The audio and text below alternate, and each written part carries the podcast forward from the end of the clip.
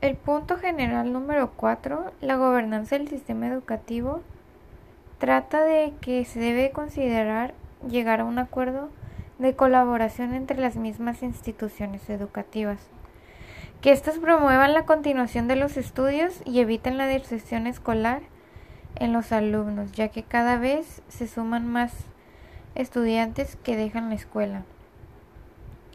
Cada nivel educativo debe contribuir con la causa, por ejemplo, la educación básica, al brindar una mejor calidad académica para que los estudiantes estén bien preparados para sus siguientes grados. Si dan bien sus materias los docentes, los estudiantes tendrán una gran motivación para continuar. En la educación media superior, eh, se puede contribuir a motivarlos a no reprobar, por ejemplo, en los primeros semestres, ya que esto causa que abandonen la escuela.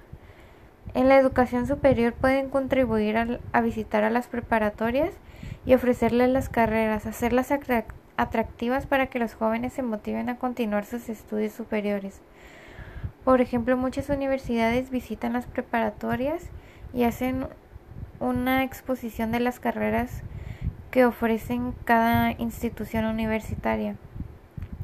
Pero cuenta mucho en cómo lo expliquen y venga presentado de forma visual la carrera para que los jóvenes se motiven y se cautiven con las licenciaturas que ofrecen. Eh, pues en pocas palabras este punto nos habla de un trabajo colegiado es decir, un trabajo en equipo en el que se unen diversas personas para un fin o fines determinados para que los estudiantes continúen sus estudios y evitar a toda costa que abandonen la escuela. Un trabajo que es tanto de docentes, directivos, padres de familia, alumnos como de la comunidad en general.